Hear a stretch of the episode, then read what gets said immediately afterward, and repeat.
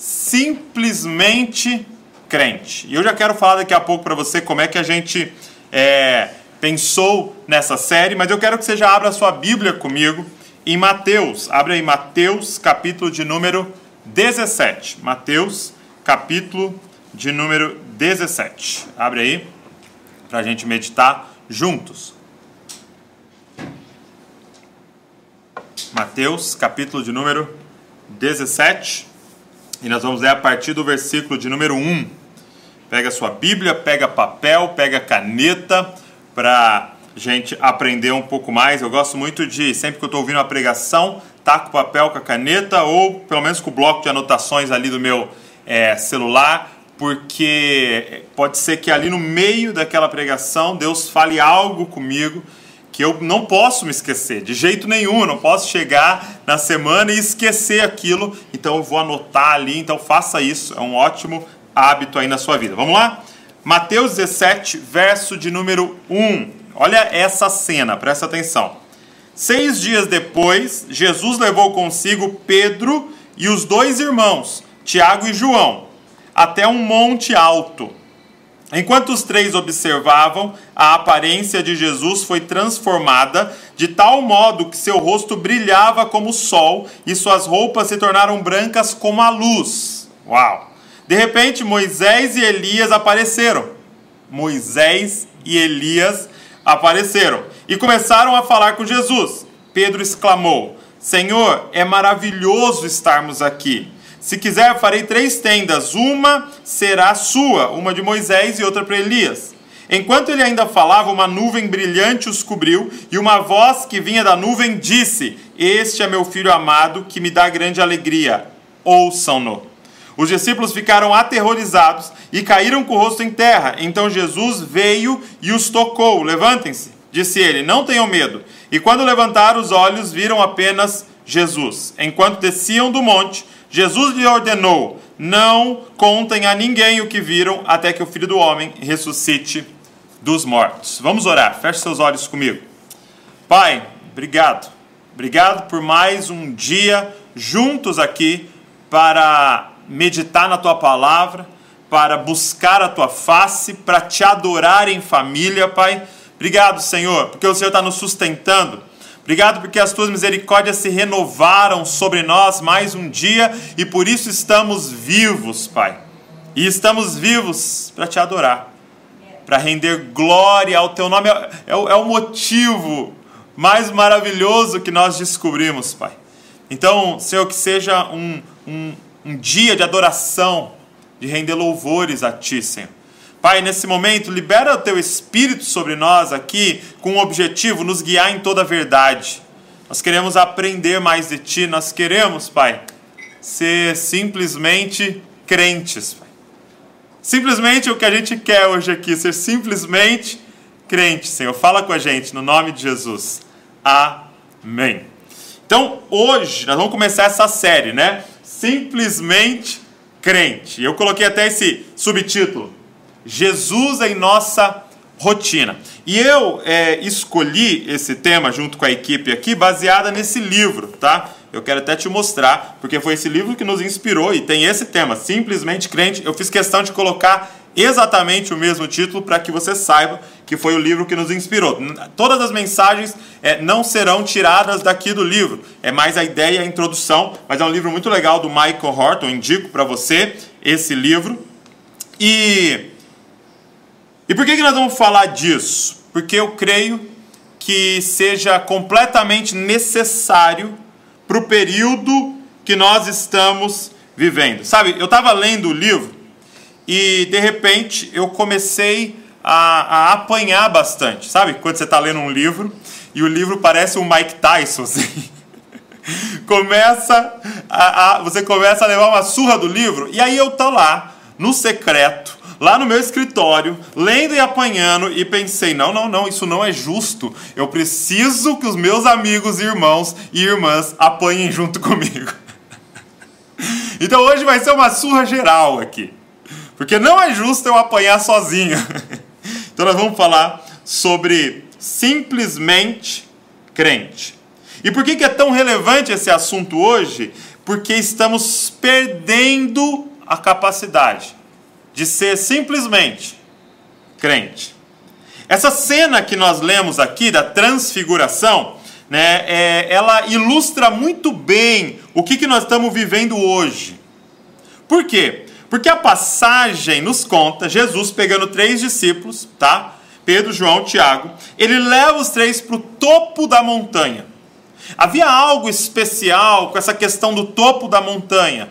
Por quê? Porque além de ser um local de solitude, o topo da montanha, tinha muito a ver com Moisés. Quando Moisés subia a montanha, ele tinha encontros com Deus. Então havia também algo simbólico com o topo da montanha. É, é como se estivesse mais perto de Deus. Então eles estão no topo de uma montanha com Jesus. Mas se isso não bastasse, meu irmão, presta atenção. Jesus é transfigurado na frente dele.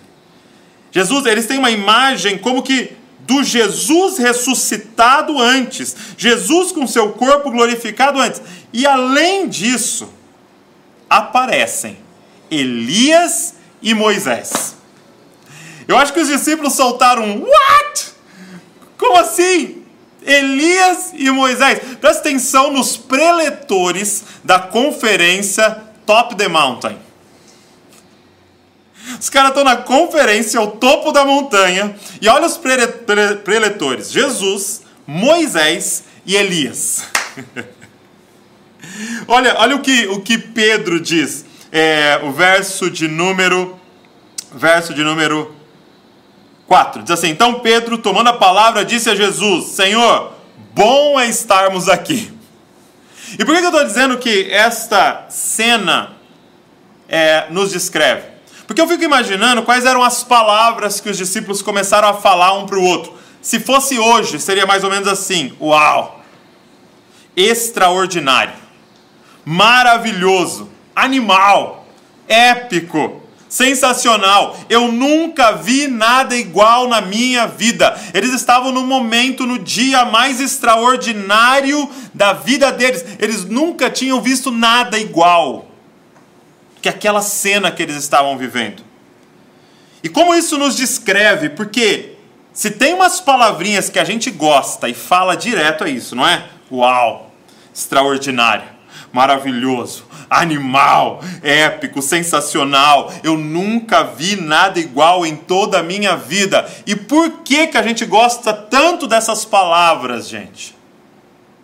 Porque nós somos um povo que foi ensinado pelo mundo, ok? Fomos ensinados, fomos é, é, discipulados, nós fomos filme após filme, série após série, vídeo após vídeo, revista após revista, blog após blog, nós fomos discipulados e ensinados que nós temos que seguir o nosso coração. Que nós temos que ser fiéis àquilo que nós estamos sentindo Cara, faz o que você está sentindo no seu coração de fazer. E o que é terrível é que muitas vezes nós ouvimos essas frases dentro da igreja. Por quê? Porque hoje há uma idolatria do sentir. É por isso que nós estamos atrás da próxima grande coisa, do próximo grande filme, da próxima grande série, do próximo grande evento, do próxima grande sensação. É por isso que há tanto usuário de drogas, há tanto abuso do álcool, há tanta promiscuidade na sexualidade, porque é tudo sobre sentir. Sabe palavras que nos assombram? Rotina, corriqueiro, comum, normal. Cara, eu, esses dias a Luísa perguntou assim para mim: pai, é onde nós vamos hoje? Eu falei: lugar nenhum. E quem que vai vir aqui em casa? Ninguém. Poxa, mas nada assim? Não. Nós vamos viver um dia normal, comum, corriqueiro, simples. São palavras que nos assombram. Imagina que alguém chegue e fale assim: é, Ah, você conhece o Mateus? Sim, conheço o Mateus. O que, que você acha dele? Pô, Mateus é um cara comum. E aí, você acha que o Mateus ia se sentir como? Uau, um cara comum? Meu Deus! Escreve na minha lápide: Uma vida comum. Escreve uma biografia sobre mim. Uma vida corriqueira de rotina. Isso nos assombra. É por isso que essa cena fala tanto com a gente. Topo da montanha, Jesus, Elias, Moisés. E aí Pedro fala: Mestre, bom é estarmos aqui. E aí ele comete o erro e o grande perigo que eu e você podemos cometer nesse momento aqui nessa, nessa cosmovisão, nessa mentalidade. Presta atenção qual é o perigo que eles correm.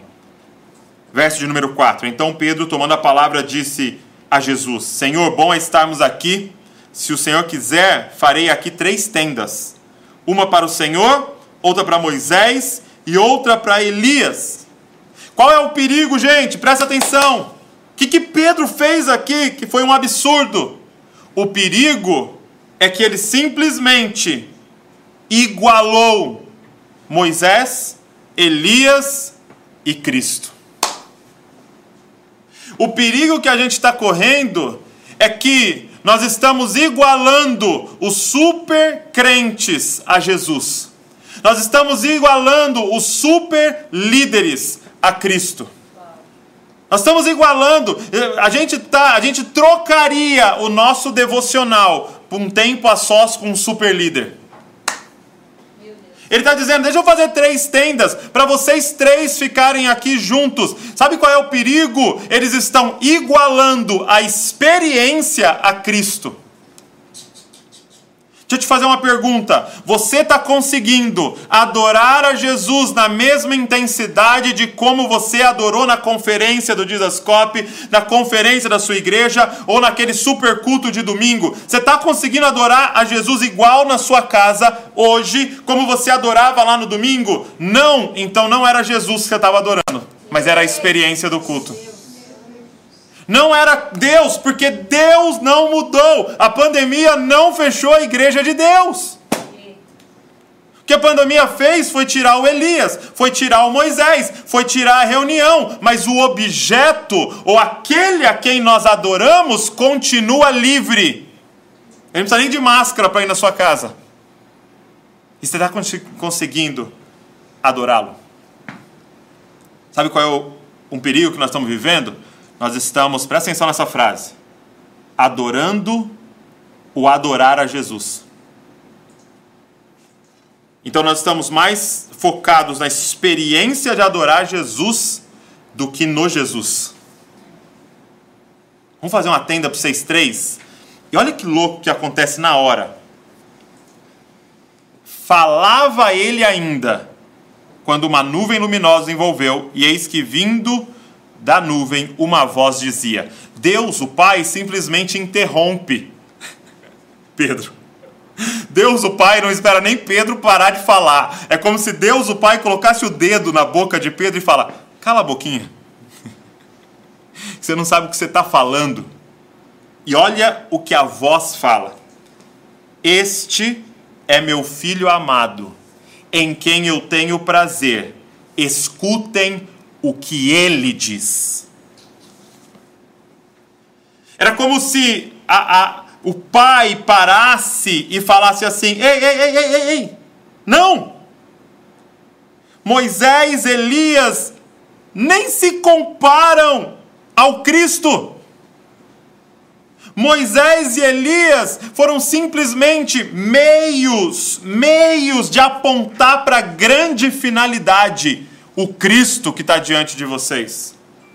Ei, ei, ei, ei, ei, culto não se compara a Cristo. Culto é somente um meio para chegar nele. Ei, ei, as músicas não se comparam a Cristo, são simplesmente um meio de chegar a Ele. Ei, esses homens maravilhosos que nos servem, mulheres, bandas, é tudo, é tudo maravilhoso, mas é somente meios para o que realmente importa: Cristo que é quem nós devemos toda a nossa adoração. Este é o meu filho amado, em quem me agrado, escutem o que ele diz. É como se ele estivesse dizendo: esqueça Moisés, esqueça Elias, esqueça a banda, esqueça o prédio, tudo só aponta para ele. Tudo é apenas ferramentas para ele. Todos os olhos e ouvidos devem estar nele.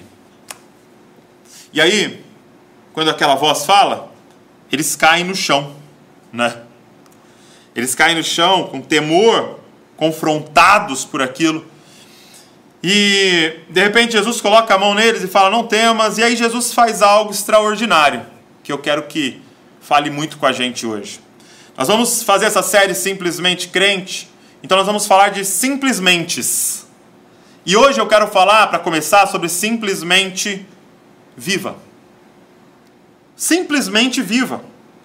Porque o que acontece depois disso? Jesus desce a montanha. O que, que Pedro queria? Fazer tendas. O que, que Pedro estava dizendo? Vamos morar aqui, no topo da montanha. Vamos morar na conferência. Vamos morar na experiência. Aí Jesus fala: Não, Pedro, vamos descer. Porque a experiência só faz sentido se ela te tocou para a vida comum, Pedro. Vamos descer. Vamos descer e voltar para a vida. Então eles descem do monte. Sabe, eu quero que você entenda isso. Jesus nos chamou para simplesmente vivermos, para termos vida comum. Nós temos que descer da montanha para agora glorificarmos esse Deus que a gente teve uma experiência, servindo em amor o nosso próximo, na nossa rotina, no nosso cotidiano, de simplesmente crente. Sabe, Marcos, capítulo número 5, conta a história é, de quando Jesus vai para a terra dos Gesarenos, Gadara. Chegando lá, ele encontra um endemoniado. Esse homem estava há muito tempo possuído por demônios, e não era um demônio, era uma legião de demônios. Esse homem era atormentado por uma legião de demônios, ele vivia em cemitério, ele se cortava e de repente Jesus liberta ele de uma forma extraordinária. Simplesmente os demônios se prostram aos pés de Jesus, pedindo permissão para ir para os porcos, e Jesus liberta aquele homem, e agora ele está completamente liberto. E aí ele faz o óbvio. Eu acabei de ter a experiência mais extraordinária da minha vida. Uau! E aí o que, que ele pede para Jesus? Mestre, deixa eu ir com você e continuar essa vida extraordinária. Mestre, deixa eu ir com você. E olha quão nobre era aquilo. Porque eu quero aprender, porque eu quero espalhar o evangelho em todo o planeta. Aí Jesus fala: é isso, você tem que mudar o mundo. Mas faz o seguinte: volta para sua casa e para sua família porque o mundo vai ser mudado com pessoas libertas vivendo a vida comum. O mundo vai ser transformado por pessoas que tiveram encontro com Cristo, encontraram o Evangelho e voltam para casa e para suas famílias.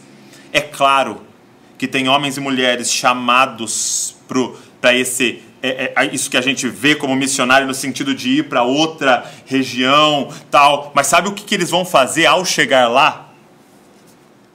Simplesmente viver. Vou mudar para a África. O que eu vou fazer na África? Viver. Vou mudar para o Piauí e na região é, mais pobre da, daquele estado. E o que, que eu vou fazer lá? Viver. Porque só tem uma coisa para fazer com Deus: simplesmente viver volta para sua casa, volta para sua família e começa a anunciar as maravilhas de Deus entre os seus. E sabe o que esse homem faz, cara? Ele toca Decápolis, que era dez cidades ali. Ele toca todas aquelas cidades simplesmente voltando para casa. É... Eu quero ler um trecho para você do livro, porque ele, ele, ele mexeu tanto comigo, está na página 30, diz assim, olha, é, aqui é, é, é a, a, autora do livro é, Liturgia do Ordinário, ela, ela dizendo sobre um amigo dela, deixa eu ver se é, o, se é o 30 mesmo, se eu coloquei. Não, 23, perdão. Quero ler o 23, mas eu vou ler o 30 depois de novo também. 23. Ela dizendo que ela passou um tempo no seminário, depois ela foi para a África, servir na África, e aí ela volta para casa. E olha o que ela diz. É, após passar um tempo em diversas comunidades cristãs radicais, Warren, é, essa mulher, começou a duvidar que fosse possível uma vida comum. Agora estou na casa dos 30 anos, tenho dois filhos e vivo uma vida um tanto comum. Aos poucos reconheço que para mim é muito mais assustador e difícil estar em casa o dia todo com um bebê e um garotinho de dois anos do que viver num vilarejo africano destruído pela guerra. O que preciso é de coragem para o comum, para o corriqueiro, para a mesmice de todo dia da vida. Cuidar do sem... presta atenção nisso. Cuidar do sem teto é muito mais empolgante para mim do que escutar atentamente as pessoas da minha casa. De novo. Cuidar do sem-teto é muito mais empolgante para mim do que escutar atentamente as pessoas da minha casa. Dar roupas e buscar comunidades cristãs na periferia requer menos de mim do que ser bondosa com meu marido, numa manhã comum de quarta-feira, ou telefonar de volta para minha mãe quando não sinto a mínima vontade de fazer isso. Cara, é glorificar a Deus na sua vida comum. Ela mesma escreve também no Liturgia do Ordinário, que o, o, esse livro está citando, ela escreve falando de um amigo que também voltou do campo missionário e de todo é, é, esse período arriscando a vida. Diz assim: ó, quando voltou para casa, cansado e abatido, conversamos sobre o que havia dado errado. Tínhamos cursado uma universidade de altíssimo grau, onde as pessoas conseguiam grandes coisas, escreviam livros e começavam organizações não governamentais. É, repetidamente as pessoas nos diziam que transformariam o mundo. Fazíamos parte de um movimento cristão de jovens que nos estimulavam a viver corajosa e significativamente, fazendo discípulos que batizava esse ímpeto de mudar o mundo como a forma de realmente seguir a Jesus éramos desafiados a impactar e servir o mundo de, forma radical, de formas radicais, mas nunca aprendemos a ser pessoas comuns que vivessem a vida corriqueira de maneira bela. Uma conhecida casa de uma comunidade do novo monas, mo, o novo monastíssimo, perdão, uma conhecida casa de uma comunidade do novo monastismo. Tinha uma famosa placa na parede que dizia: Todo mundo quer revolução, ninguém quer lavar a louça. Deixa entrar, deixa entrar no seu coração essa frase. Todo mundo quer revolução, ninguém quer lavar a louça. Hoje em dia, minha vida está rica de louça e fraldas sujas e as revoluções estão em falta. Frequento uma igreja cheia de pessoas mais velhas que vivem vidas normais de classe média, em boas casas de classe média, mas tenho realmente passado a valorizar essa comunidade e a ver o tempo delas em firme fidelidade a Jesus, seu compromisso com a oração e a generosidade palpável e bela que demonstram aos que o cercam, de maneira não notáveis, não impressionantes, que não podem ser colocadas no mercado, nada revolucionárias. E a cada semana, nós pecadores medianos e santos chatos, nos ajuntamos em volta de pão e vinho comuns, e o próprio Cristo está ali conosco. Cara, hoje eu queria te fazer um convite para ser simplesmente crente. Para entender que Cristo quer nos encontrar na nossa vida comum. A entender que o que Deus quer da gente não é feitos extraordinários. Que o conceito de mudar o mundo para Deus não é o, o, aquilo que você vai fazer de extraordinário, mas é o novo coração que você ganhou dele, fazendo as coisas comuns. Deixa deixa eu tentar expressar isso para você. Não é sobre aquilo que você vai fazer, mas é sobre o coração por trás daquilo que você está fazendo. Extraordinário não é o que eu vou construir, extraordinário é Ele ter olhado para mim com misericórdia, tirado o coração de pedra e colocado um coração de carne que ama Ele acima de todas as coisas. Essa é a parada mais uau que já existiu. E vai ser uau, tudo que fluir disso, seja lavar a louça, seja a fralda suja. Que a gente precisa é de um novo coração para simplesmente viver. Viver. O verso de número 9 tem algo que mexe muito comigo nessa passagem da transfiguração. Diz assim: Ao descerem do monte para voltar para a vida, Jesus lhes ordenou: Não contem a ninguém o que vocês viram.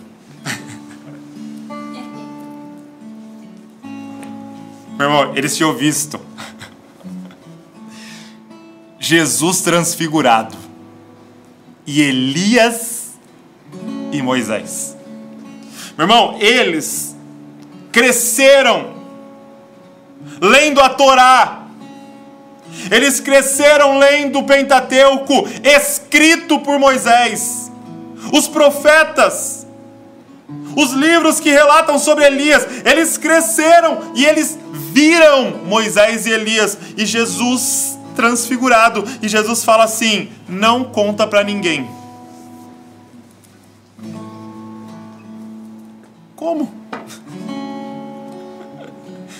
Você está me dizendo que eu tive o dia mais extraordinário uau da minha vida e já está me pedindo para eu não contar para ninguém? Sim, sim. Por quê? Porque Jesus estava ensinando para ele o coração que ele quer. Que coração é esse, Douglas? Deixa eu te falar o coração que ele não quer. Deixa eu te falar o que o coração caído faz. O coração caído pega a maior experiência que você já teve na vida e transforma em uma maneira de ser superior aos outros. Por que não conta? Porque eu ainda vou soprar o espírito em vocês, vocês não estão prontos para contar. Porque contar vai ser você chegar diante dos discípulos e usar a experiência para se achar, para se sentir superior aos outros discípulos. O que a gente vê nos evangelhos é esses discípulos começando a caminhada com Jesus, direto tendo uma conversa. Quem é maior entre nós? Quem é que anda mais perto? Quem é que estava sentado do lado? Tem uns que chamou a mãe. Ó, oh, os caras apelaram. Os caras apelaram, chamou a mãe, ô oh, mãe, fala com ele para eu conseguir um ministério aí, para eu conseguir uma secretaria no governo dele. Quem é o maior entre nós? Jesus fala para eles: não conte para ninguém o que vocês viram, o que vocês ouviram. Eles ouviram o Pai, eles ouviram a voz do Pai. Gente, Jesus está confrontando o coração deles aqui. Jesus está confrontando o nosso coração aqui pois o nosso coração é especialista em pegar o que tem de mais valioso, maravilhoso e transformar em pecado. Como? Como é que o nosso coração é uma fábrica de pecado? Ele consegue pegar coisa boa e transformar em pecado. Como? Usando para nos destacar diante dos outros. Eu quero que você entenda uma coisa. Sem mudança de coração, atividades de Deus se tornam pecado. Pois serão usadas com um fim em mente, nos sentir superior aos outros. Você vai orar uma hora e vai ser pecado a sua oração. Você vai jejuar dez dias e vai ser pecado o seu jejum. Jesus está olhando para aqueles fariseus que decoravam a Bíblia, obedeciam tudo, jejuavam, oravam, dizimavam e está dizendo raça de víboras. Porque falta uma coisa para vocês: um coração que não usa as coisas de Deus para ser superior aos outros. Você está entendendo que não é coisas extraordinárias que você tem que fazer? É um coração extraordinário que você precisa ganhar para fazer coisa comum coisas corriqueiras e simples e achar Jesus na sua rotina. Deixa eu ler mais um texto para você aqui, porque, como eu disse, eu não posso apanhar sozinho. Página 44, ele fala assim: ó. Tudo que a Bíblia identifica como pecado e nossa natureza reconhece como tal é algo essencialmente bom que passou a ser errado. Mais precisamente, é algo que Deus fez e nós corrompemos. Agostinho definiu a essência do pecado como sendo virado para dentro de nós mesmos. Em vez de olhar para cima, para Deus pela fé e ao nosso próximo em amor, viramos para dentro de nós. Usamos as boas dádivas de Deus como armas a serviço de nossa revolta contra Ele e um contra o outro. Podemos até mesmo usar os programas espirituais para perpetuar esse narcisismo. Dá para usar o pobre, gente, como seu trampolim para se sentir superior. Dá para usar as missões como seu trampolim para se sentir superior. Dá para usar a oração, o jejum, o dízimo, a pregação, a igreja ou qualquer coisa que for colocada nas suas mãos para se sentir superior aos outros. Portanto, viver para Deus não é primeiramente sobre o que você está fazendo, mas por que você está fazendo. Você pode estar fazendo miojo, enquanto um outro está preparando uma cruzada evangelística para 100 mil pessoas, e você estar fazendo algo extraordinário para Deus e aquela pessoa fazendo algo medíocre para Deus, porque Deus não está preocupado com o que você está fazendo, é Ele que vai realizar todas as coisas, Ele está preocupado em por que você está fazendo. Porque se ao chegar perto de você eu perguntar por que está fazendo miojo e você me responder para a glória de Deus e amor ao próximo, isso é uma vida extraordinária. Isso é uma vida uau. Porque é o que Paulo diz em 1 Coríntios, capítulo número 10, verso número 31. Quer façais miojo, quer façais tangue, faça tudo para a glória de Deus. Considerando o outro superior a você. Agora, existe uma pregação o tempo todo ao nosso redor. E essa pregação é: nossa geração vai mudar o mundo. E como é que muda o mundo, gente? Eu gosto muito de uma passagem que eu não sei se já compartilhei com vocês na igreja aqui, mas eu sei que eu já compartilhei nas nossas lives.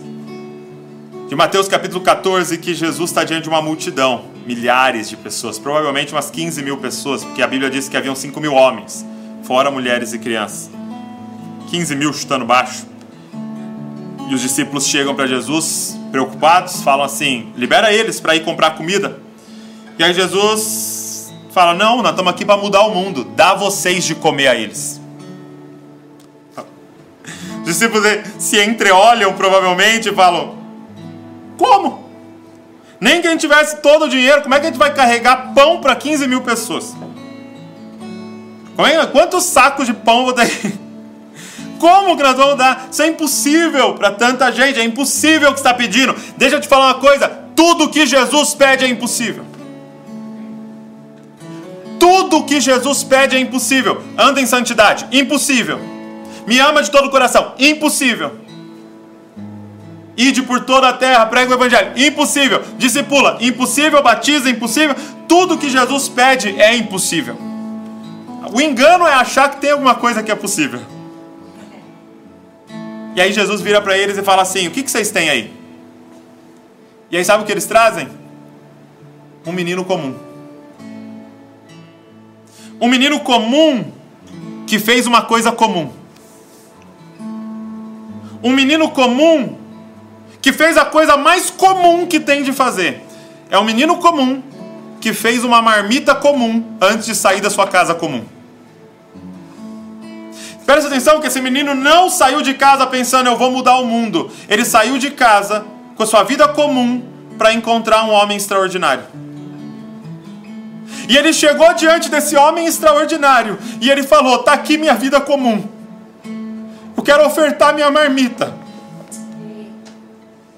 Eu não estou aqui para fazer uma conferência. Eu não estou aqui para tentar alimentar 15 mil pessoas, porque eu não tenho capacidade de alimentar 15 mil pessoas. Eu tenho capacidade de fazer uma marmita. E provavelmente era cinco pães e dois peixes. Ele devia ter feito para ele e para Jesus. E ele fala, cara, eu quero te dar minha marmita. E de repente Jesus pega a marmita dele e alimenta uma multidão. Entenda uma coisa, Jesus não está te chamando para cozinhar para o mundo. Jesus está te chamando para fazer uma marmita antes de sair de casa. E ter a coragem de entregar isso na mão dele, cara. E ver o que ele faz com a sua marmita. Se ele não quiser fazer nada, não tem problema. Já valeu a pena. Mas às vezes ele vai pegar algumas marmitas, cara. E vai alimentar multidões. O que está acontecendo aqui hoje? Eu olho aqui, ó, tem 2.400 pessoas aqui hoje. Ou pontos, né? Provavelmente tem mais, tem lugares, lugares tem mais de uma pessoa. E o que, que eu tô compartilhando com você? A minha marmita. Eu não, eu não fiquei lá, como é que eu alimento 2.500 pessoas? Porque isso é impossível, na verdade, alimentar até uma pessoa. Eu só tava lá em casa assim, fazendo a minha refeição, fazendo o meu miojo. E aí você entrega na mão de Jesus a sua vida comum. Gente, tem um livro aqui maravilhoso, aqui, maravilhoso, que está mudando, que mudou o planeta, chamado O Evangelho de Lucas. Sabe como o Evangelho de Lucas começa? Começa assim, ó.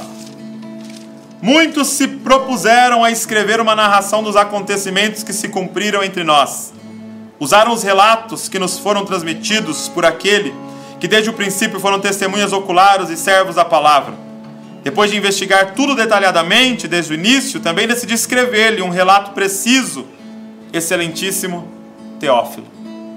O livro mais lido do planeta é uma carta para uma pessoa. Ele não, ele não sentou com a pena e falou: Vou escrever o livro que mais vai ser lido no planeta e mais traduzido no planeta e que vai mudar o planeta. Não, ele sentou para escrever uma carta para uma pessoa. E ele faz isso com excelência para uma pessoa. Uma carta comum, de um cara comum, de uma vida comum. E é isso que Jesus faz, ele pega essas cartas, que são, gente, o, o que são salmos? Músicas do devocional de um cara, ou de alguns caras, e virou o inário do planeta. Você quer mudar o mundo? Entrega a sua vida comum para Ele. Entrega o seu lavar de louça, seu arrumar de cama, a sua criação de filhos, seu casamento, seu trabalho, o Excel que você faz, a limpeza que você faz. Não sei o que você trabalha. Entrega essa vida comum. Só precisa ter uma coisa por trás dessa vida comum esse coração extraordinário de Cristo. Agora, eu quero encerrar falando para você como é que eu faço para ter esse coração. Talvez essa pergunta que você está fazendo agora, legal, Douglas, mas como é que eu faço para ter esse coração? O que você precisa fazer para ter esse coração é que você não precisa mais tentar encontrar identidade nas atividades da sua vida, pois Cristo agora é sua identidade. É, você não precisa mais tentar ser superior, porque Cristo agora é a sua glória. Você não precisa mais fazer nada para ser aceito, porque o Pai já aceitou você em Cristo Jesus. Então agora você está livre para viver sua vida comum com um novo coração. Com esse novo coração que você recebeu de Cristo. Gente, viver. O que, o que nós estamos falando aqui nesse mês, nesses três domingos, é, é um chamado para você viver uma vida simples. E, e o que, que é uma vida simples? Uma vida simples não é você viver com pouquíssimas coisas. Ah, não, então eu vou dar todas as minhas calças, vou ficar com duas. Vou dar todos os meus tênis, vou ficar com um. Vou dar minhas camisetas, vou ficar com três. E vou vender lá minha casa e vou pegar um. Não, não. Isso não é viver uma vida simples. Sabe o que é viver uma vida simples? Presta atenção no que eu vou te falar agora é depender de apenas uma coisa para ser completo. Qual é o contrário de uma vida simples? É uma vida complexa. O que, é uma vida complexa que tem nos, então, a galera tem nos ensinado a viver? É depender de um monte de coisa para ser pleno. Se isso der certo, ó, se tiver 23 graus, e se tiver levemente nublado, porque eu não gosto de muito sol, e se tal pessoa tiver no governo, porque é quem eu gosto, e, aí estiver passando o meu programa favorito, meu time ganhar e a pessoa que eu gosto corresponder à paixão que eu sinto por ela, e o meu cachorro, e o meu gato, e os pássaros cantarem, e aí acontecer tal coisa, e aí eu der sorte de tal coisa, aí serei pleno. Isso é vida complexa. Eu quero te convidar nesse mês a ter uma vida simples como é que você tem uma vida simples? Depender de só uma coisa, ou melhor, de só uma pessoa para ser completo. E essa pessoa se chama Cristo Jesus. É colocar completamente a sua confiança nele e depender somente dele, ainda que o sol não apareça, ainda que eu perca o meu emprego, ainda que eu não consiga entrar na faculdade que eu desejo, ainda que alguém perto de mim faleça, ainda que é, é, eu não seja correspondido na minha paixão, no meu amor, eu continuo completo, pleno, porque eu dependo de uma coisa para viver: Jesus Cristo. E esse crucificado. E ressurreto ao terceiro dia. E assentado à direita do Pai. E vivendo em mim. Paulo diz assim: Olha, rasguei meus diplomas,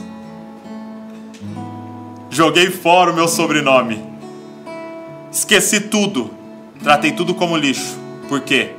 Porque me foi revelado os mistérios dos mistérios. Eu descobri um mistério que ninguém havia descoberto antes. Cristo em nós é a esperança da glória. Eu só dependo de uma coisa: Cristo.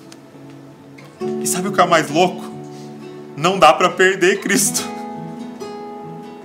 Não dá para perder. Romanos 8 ele vai dizer: O que pode nos separar do amor do Pai em Cristo Jesus? Nada. Altura, profundidade, principados, potestades, o presente, o porvir, nada nos separará do amor de Deus que há em Cristo Jesus. Nada. Ei, hoje seja liberto para simplesmente viver. Você não precisa mais tentar ser superior a ninguém. Você não precisa mais tentar achar uma identidade. Você não precisa mais se reafirmar com as coisas que estão nas suas mãos. Você não precisa mais tentar nada. Não precisa fazer nada por vanglória, nada por vingança. Por quê? Porque você achou o tesouro. O convite hoje aqui é se entrega. Se entrega completamente a Ele. Ele está de braços abertos, mais uma vez, atraído por toda a sua bagunça, dizendo: se entrega e vem para uma vida simples. Que você só depende de mim e eu nunca falho. E aí você está livre. Depois de ter essa uma coisa, você não gasta mais nenhum minuto tentando ser aceito, impressionar, se valorizar, mas agora toda a sua, vista é, toda a sua vida é gasta, vivendo uma vida comum, para a glória de Deus e para serviço em amor do próximo. Tudo que você faz tem um porquê: a glória de Deus e servir o próximo em amor. E eu termino citando Paulo em 1 Coríntios 10, 31. Portanto, se vocês comem, ou bebem, ou fazem qualquer outra coisa, façam tudo para a glória de Deus. Você pode fechar os seus olhos comigo? Pai, nós queremos começar te pedindo perdão, Senhor. Perdão por pegar toda a boa dádiva e transformar em pecado, Senhor. Por causa de um coração egoísta. Perdão por transformar, Senhor, até mesmo as experiências contigo em ídolos. Perdão por me sentir desanimado porque não deu para fazer conferência. Não deu para fazer o culto como eu queria. Não deu para ir lá ouvir a banda. Não deu para ter o que a gente falsamente achava que era extraordinário. Ter esquecido que o Senhor nunca parou, o Senhor nunca falhou, o Senhor nunca deixou de aparecer em cada reunião comum que a gente fez, Senhor. Nos liberta, Senhor, dessa idolatria do sentir. E nos coloca completamente rendidos aos seus pés, numa vida simples. Uma vida simples que depende de apenas uma coisa: o Senhor, que nos salvou, nos adotou, colocou o teu Espírito para habitar em nós e prometeu que estaria ao nosso lado todos os dias. A gente só depende disso, Senhor. Eu quero pedir, Senhor, que meus, meus irmãos e irmãs hoje aqui depositem toda a confiança em Ti, Senhor. Nós queremos depositar toda a nossa confiança e devoção em Ti, Senhor. Precisamos de mais nada, somente o Senhor. Nós queremos ter a coragem de ser simplesmente crentes. E te achar na nossa rotina, Jesus. Queremos ter a coragem de simplesmente viver a nossa vida comum, mas com um coração extraordinário, dado pelo Senhor. Nos ajuda, Pai, a honrar o Senhor no secreto, quando ninguém está vendo porque é tudo sobre o Senhor, Deus. Pai, nos ajuda a comer, beber para a tua glória. Nos ajuda a trabalhar e a viver a vida do lar para a tua glória. Nos ajuda a arrumar a casa ao chegarmos em casa e aqueles que já estão para a tua glória. Nos ajuda a trocar fralda para a tua glória. Nos ajuda amanhã a acordar, colocar o uniforme da empresa para a tua glória. Nos ajuda a abrir um livro e estudar matemática para a tua glória. Porque para a gente, o viver é Cristo e o morrer é lucro. Nos ajuda a estar preso entre dois amores, o Senhor e o meu próximo. Senhor, me ajuda a olhar para os meus pais e honrá-los, mesmo que isso não traga fama para mim, Senhor. Me ajuda a olhar para minha esposa e honrá-la. Me ajuda a tratar ainda melhor os meus filhos. E a sentar e brincar com eles no chão para a tua glória, Senhor. Me ajuda a honrar o meu irmão Pedro, a minha irmã Letícia. Me ajuda a amar mais os meus avós e os meus primos, Senhor. Não me deixe ser enganado, Pai, por esse mundo, atrás de uma vida extraordinária e terminar com uma vida medíocre, Senhor. Senhor, todo mundo quer revolução, mas nós queremos lavar a louça, Senhor, para a tua glória, Senhor. No nome de Jesus nós oramos. Amém e amém.